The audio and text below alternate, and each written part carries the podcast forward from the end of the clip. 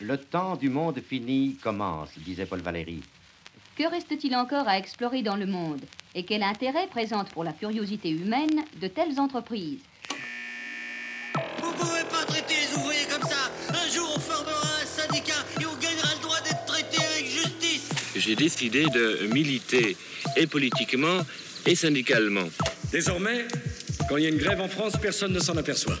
Tous les jeunes s'organisent et deviennent conscients que la transformation de la société, elle peut se faire, c'est pas du blablabla. Je vais parler pour ne rien dire. Ah bon? On s'engage quand on fait quelque chose. En avant Il faut agir, et vite. D'agir tous ensemble pour aménager un monde où il n'y aura plus d'homme qui ait faim, qui ait froid, qui ait peur, où tous pourront vivre en paix. Encore faudrait-il que je croie euh, en un combat. C'est pas faux. Je suis le contraire d'un artiste engagé. Je suis un artiste dégagé. Il s'engagea dans une troupe d'aventuriers qui passaient. Mourir pour des idées, l'idée est excellente. Moi, j'ai failli mourir de ne l'avoir pas eu. You have stolen my dreams and my childhood with your empty words. Notre maison brûle. Mourons pour des idées, d'accord, mais de mort lente, d'accord, mais de mort lente.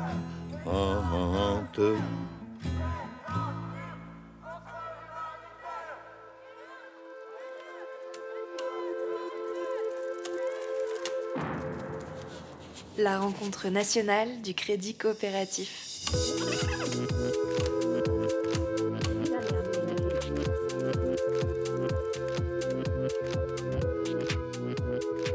Mesdames et messieurs, chères spectatrices, chers spectateurs, chers auditeurs, chères auditrices, bienvenue sur le plateau de cette 39e rencontre nationale du Crédit Coopératif. Alors oui, je dis bien plateau, car ce soir, la scène de la salle Gaveau est également un studio d'enregistrement. En effet, cette conférence est intégralement enregistrée et vous pourrez réécouter toutes les discussions qui auront lieu ce soir en format podcast très prochainement. Mais pour le moment, place au live. Alors, mourir pour des idées, mais de mort lente, chantait Brassens.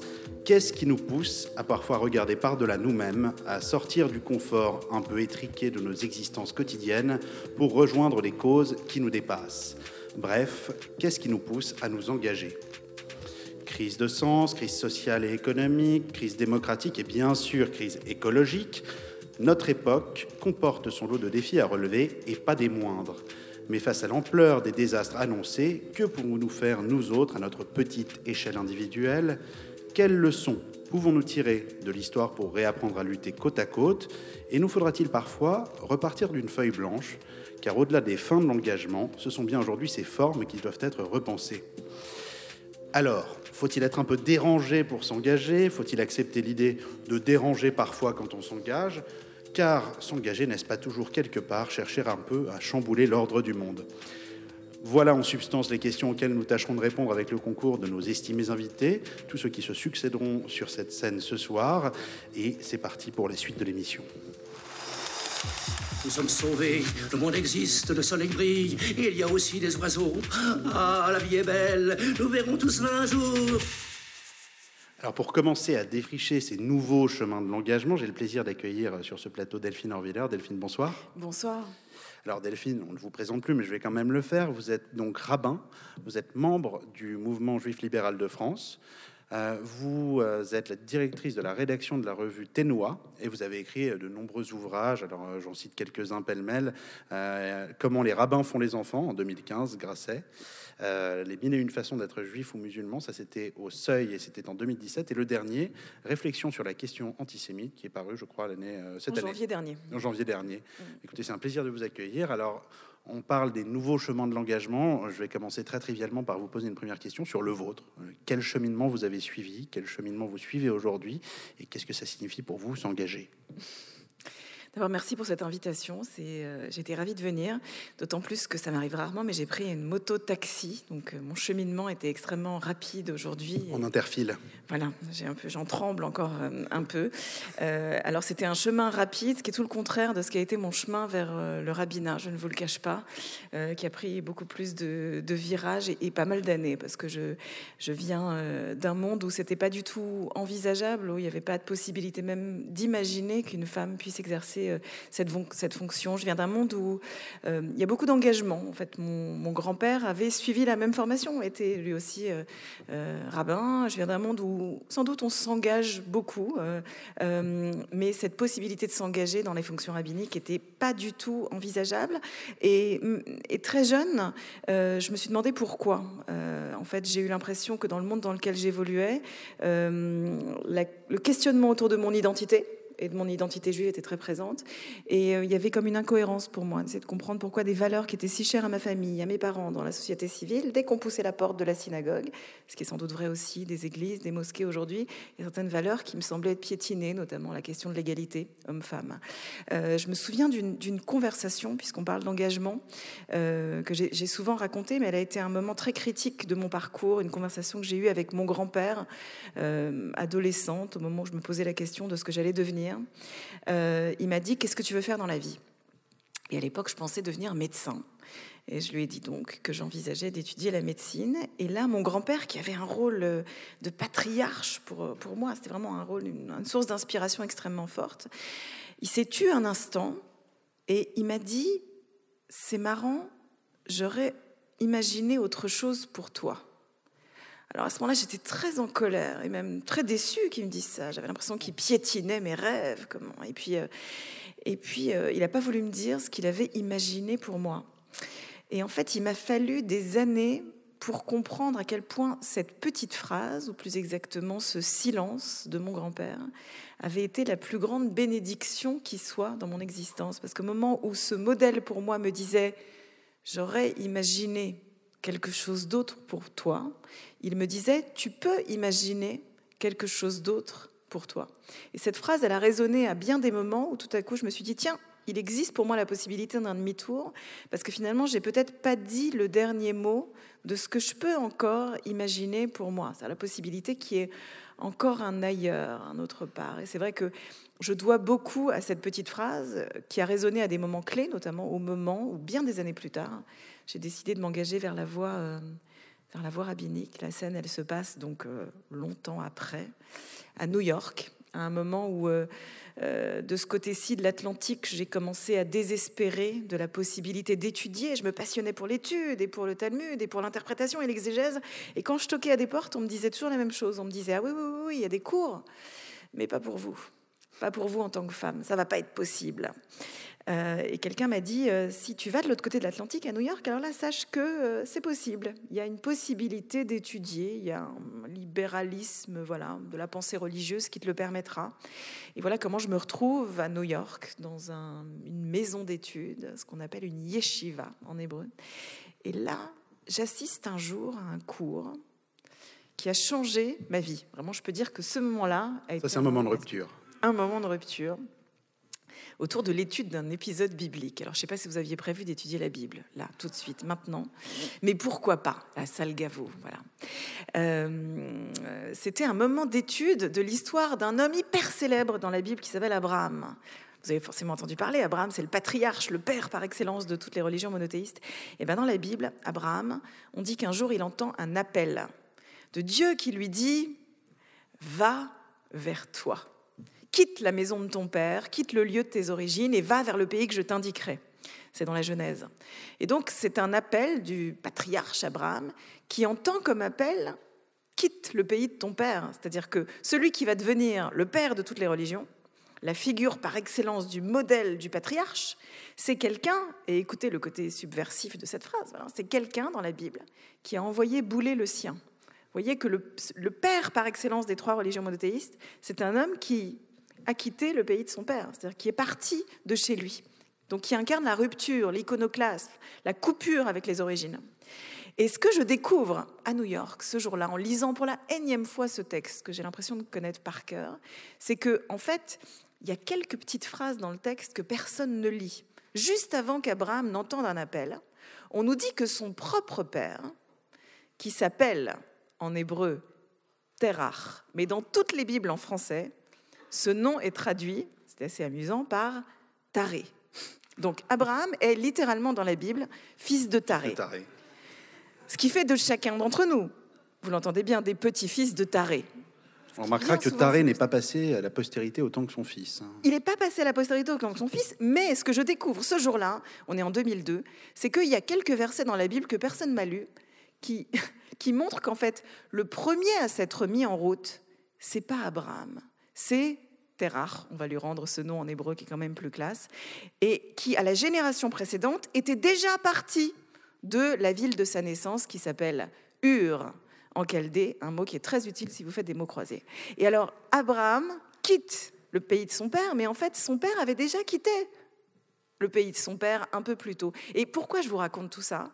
Parce que le moment de révélation que j'ai, euh, et qui continue à me parler, à vrai dire, jusqu'à aujourd'hui, ce moment que j'ai en 2002, c'est que je comprends que Abraham est à la fois quelqu'un qui innove et quelqu'un qui poursuit. C'est-à-dire qu'il s'en va et donc il rompt. Mais dans sa rupture, il est en train de continuer un chemin qui avait été amorcé par son père. Et donc ça pose la question, qui à mon sens est une question pertinente pour quiconque veut s'engager, qui est la question suivante. Dans quelle mesure la rupture que nous amorçons dans nos vies est bien souvent une continuité? Et de quelle mesure, dans quelle mesure la continuité qui nous apparaît parfois, il arrive que ce soit une rupture avec la tradition? C'est-à-dire que parfois, quand on fait exactement ce que les générations passées ont fait, eh ben, on risque de leur être infidèle.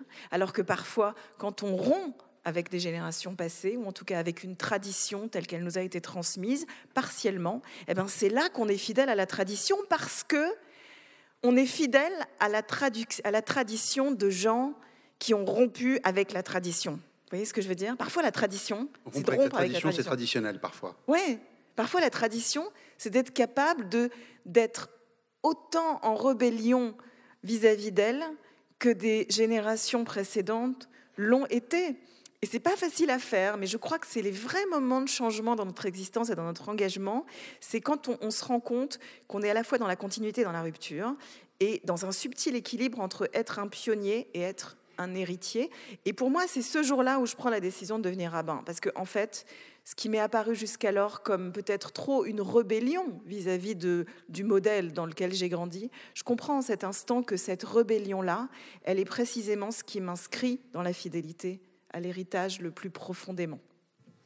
Voilà, et donc ça c'est quelque chose que finalement je ne cesse de revisiter depuis, et, plus je le fais, plus j'ai le sentiment que je m'inscris dans une continuité, et là où certains, et j'en doute pas, surtout au sein de ma tradition, peut-être des voix plus conservatrices, perçoivent mon parcours comme euh, euh, iconoclaste ou rebelle, euh, moi j'ai vraiment pas l'impression de l'être. Donc je peux entendre qu'à leurs yeux, je le suis, mais j'ai l'impression, plus j'avance sur le chemin, que je ne fais que m'inscrire dans une tradition. Et je pense toujours, il y a, il y a une, il y a une blague, il y a, il y a plein de blagues juives qui racontent ça.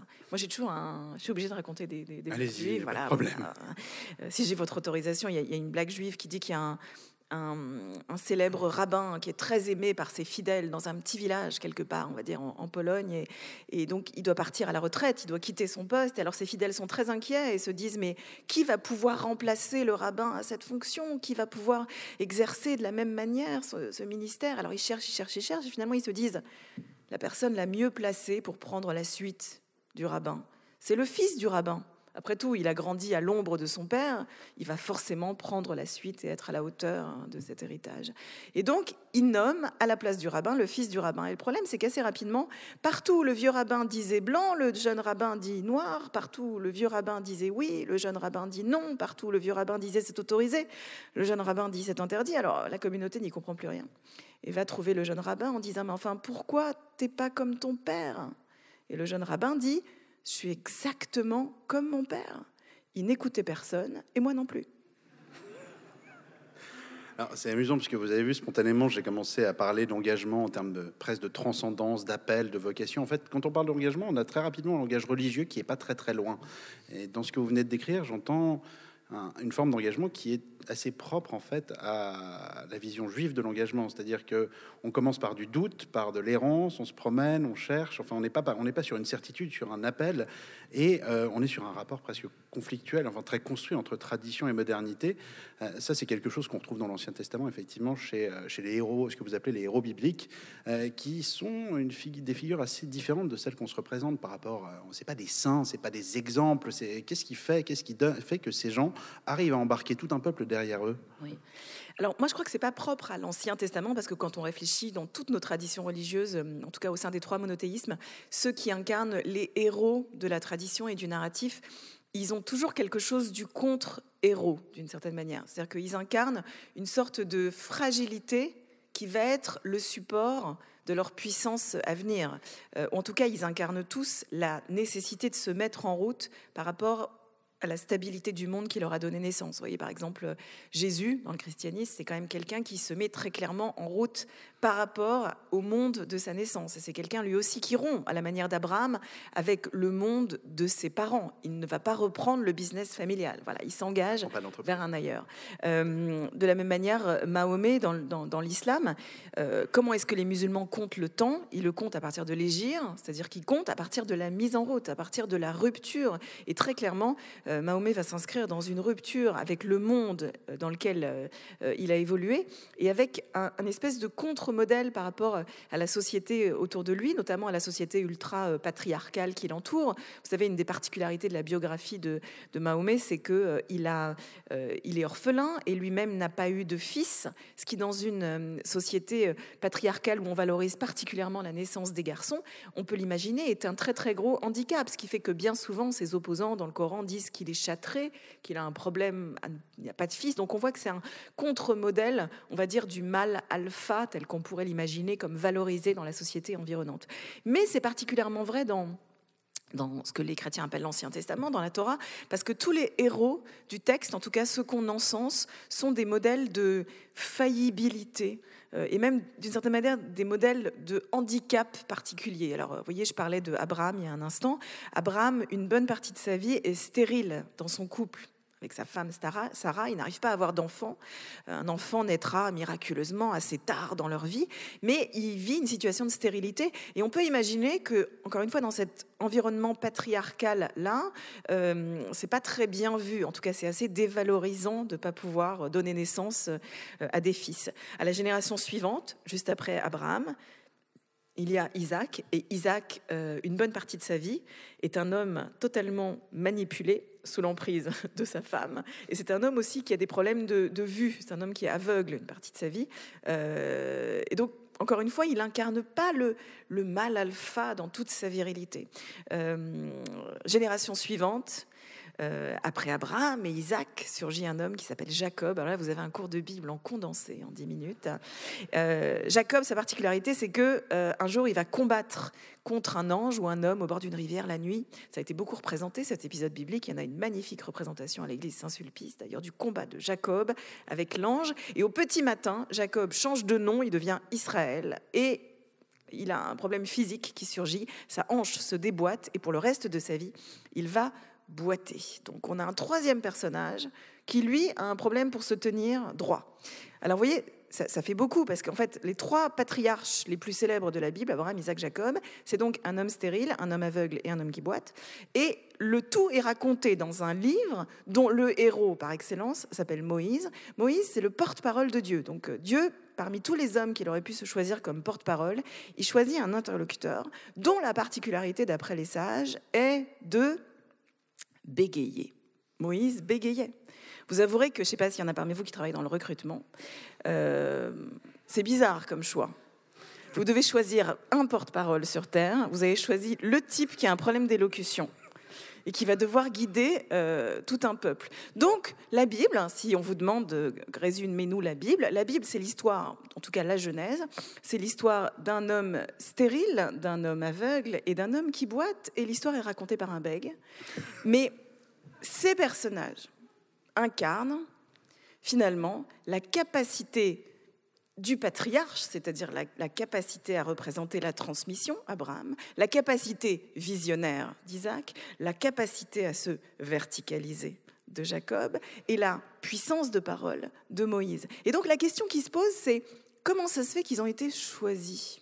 Qu'est-ce qui fait d'eux ces leaders-là? Vous avez deux possibilités de voir les choses. Soit vous considérez qu'ils arrivent à être des leaders malgré leur handicap, malgré leur faillibilité, soit vous considérez que c'est parce qu'ils ont cet handicap qu'ils sont choisis. Et qu'en réalité, ce qui leur permet de se tenir là où ils se tiennent, c'est précisément qu'il y a quelque chose en eux qui n'incarne pas la perfection, mais plutôt la perfectibilité.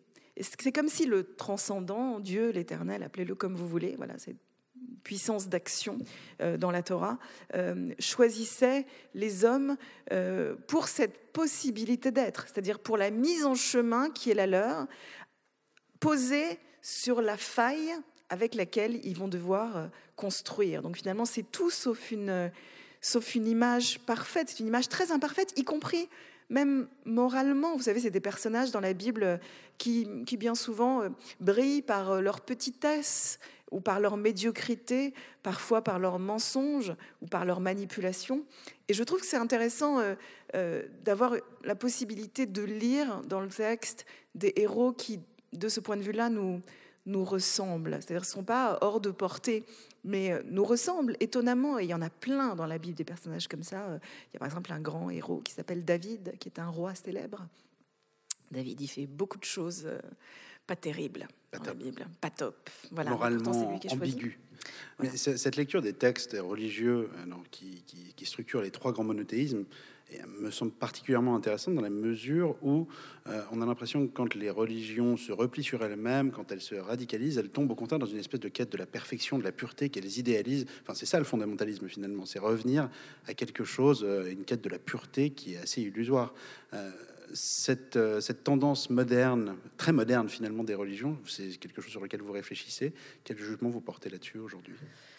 Eh ben, c'est vrai, vous avez raison. En fait, on est dans un temps où euh, souffle un vent euh, de fondamentalisme dont la particularité est, comme son nom l'indique, de vouloir revenir au fondement. C'est-à-dire qu'on est entouré de discours de gens qui pensent qu'on serait plus fidèlement nous-mêmes si on revenait à la pureté originelle, si on revenait à ce qu'on était censé être au début de l'histoire et qu'on aurait perdu. Alors c'est le fond de commerce de tous les fondamentalismes religieux. Vous savez, ils disent tous qu'il fut un temps où nous étions euh, comme nous devions être. Il fut un temps où nous n'avions pas été contaminés par euh, les idées de la modernité, l'Occident, le féminisme, les autres, voilà, etc. Et donc il faudrait revenir à ce temps idéalisé d'un début qui généralement est, est totalement fictionnel. C'est un temps qui n'a jamais existé, mais qu'on va fantasmer, alors qui va se traduire par le temps du prophète, le temps où le temple se tenait à Jérusalem, le temps où les familles ressemblaient à des familles comme elles doivent l'être. Ça se traduit dans toutes nos traditions de, par une espèce d'idéalisation d'un passé fantasmé qu'on est bien souvent incapable de dater, mais qui devient le, modèle par excellence de ce à quoi il faudra revenir, et qui est une fiction, parce qu'en réalité, on est tous le produit euh, euh, de mélange, c'est-à-dire la force de nos histoires et les garanties d'ailleurs de nos pérennités, c'est d'avoir su métaboliser des changements dans nos existences. Mais quand on commence à se raconter les origines euh, comme une quête de pureté, on est non seulement dans une fiction historique, mais on entre dans une pensée euh, euh, mortifère, voilà, quelque chose qui tout à coup cherche au nom du passé fantasmé à précipiter la fin de l'histoire. Le propre des fondamentalisme, c'est ça, c'est qu'au nom d'un passé fantasmé, dans une négation de ce qu'est l'histoire avec un grand H, il y a une volonté de précipiter la fin pour revenir au début. Voilà. Alors, ce qui est particulier, c'est que bon, ça s'exprime dans le monde des religions aujourd'hui, ça s'exprime aussi dans le monde politique. On le voit parce que le propre des discours des extrêmes est de rejoindre cette quête de la pureté, notamment de la pureté identitaire. Euh, on va entendre ce discours dans tous les extrêmes politiques, de droite comme de gauche, cette idée qu'il faudrait revenir à ce qu'on est vraiment censé être. Euh, qu'est-ce que c'est qu'être vraiment français, qu'est-ce que c'est qu'être vraiment indigène, qu'est-ce que c'est qu'être vraiment blanc, qu'est-ce que c'est qu'être vraiment... Et en fait, cette idée d'une authenticité identitaire qui flirte avec euh, voilà, la, pureté et le fantasme des origines non contaminées, marche généralement très bien, main dans la main d'ailleurs, avec une dénonciation d'un autre qui peut avoir euh, bien des visages, le visage de l'étranger, le visage de la femme, le visage de tout ce qui est porteur de l'altérité, potentiellement de la, de la contamination. Le et c'est pas sans lien. sur lequel Oui. on chargeait tous les, tous Oui. les péchés. Bien sûr, et c'est pas sans lien aussi avec le- la montée de l'antisémitisme aujourd'hui, sur laquelle j'ai beaucoup travaillé, parce que le juif vient souvent incarner ça, comme la femme d'ailleurs souvent, mais celui qui potentiellement contamine votre société, parce qu'il incarne l'autre et le même. Finalement, ce qu'on a souvent reproché aux juifs dans une société, c'est qu'ils sont comme nous, mais pas comme nous, ils me ressemblent, mais ils ne me ressemblent pas. Donc cette espèce de mélange du même et de l'autre vient nous rappeler qu'au cœur de nous-mêmes, il y a de l'autre. Et si vous êtes obsédé par une définition de vous-même comme n'étant que purement de l'ordre du même, eh ben très très vite, vous, va vous être insupportable toute figure qui vous rappelle qu'il y a de l'autre dans le même. Voilà, c'est peut-être un peu compliqué ce que je dis maintenant, mais voilà, c'est, je pense que c'est exactement la situation dans laquelle on se trouve maintenant. Avec en plus une complexité particulière, parce que le discours politique et religieux parfois se retrouve dans une obsession d'un bon vieux temps. C'était vachement mieux avant. Euh, Make America Great Again, Take Back Control, vous savez, tout le slogan du Brexit, tous ces slogans de ces dernières années, ils ont construit beaucoup sur la nostalgie. C'est ce qui a marché ces dernières années, les slogans nostalgie, parce qu'il y a beaucoup de gens qui sont séduits, je crois, par euh, une certaine idée qu'il fut un temps où c'était mieux. Voilà, ça, on l'entend très fortement. Et de l'autre côté, il y a un autre discours qu'on est obligé d'entendre parce qu'il résonne très fort dans nos sociétés, c'est un discours de la technologie. Et le discours de la technologie, il dit l'inverse. Le discours de la technologie, euh, c'est intéressant parce qu'aujourd'hui, on parle plus du progrès, on parle de la technologie, qui ne veut pas du tout dire la même chose.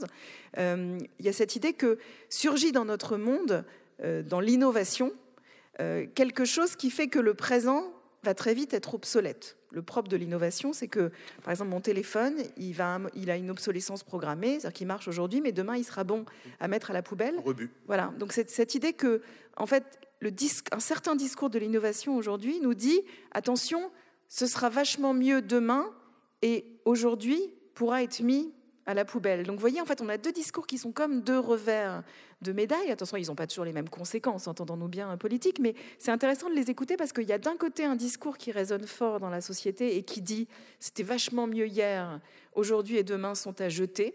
Et il y a un autre discours qui dit ce sera vachement mieux demain, et hier et aujourd'hui, il faut s'en débarrasser. Table rase. Oui, et en fait, ça crée un, un discours problématique de discontinuité dans le temps. C'est-à-dire que quand on est on n'est pas capable de percevoir ce que proposait l'imagerie du progrès. Le progrès, c'est un mot qui suggère qu'il y a une progression dans le temps, mais qu'il y a du lien entre les temps de nos vies.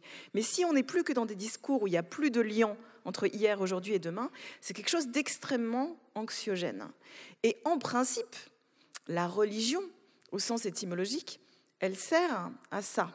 Créer le lien. Exactement. Le lion et le lien. Ça. Étymologiquement, le, le religieux, c'est ce qui doit relier les générations entre elles et relier entre eux les temps de notre histoire.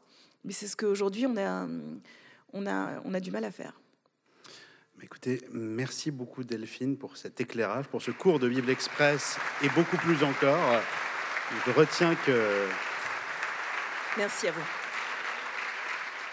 S'engager, c'est souvent faire le grand écart entre temporalité, entre doute et certitude.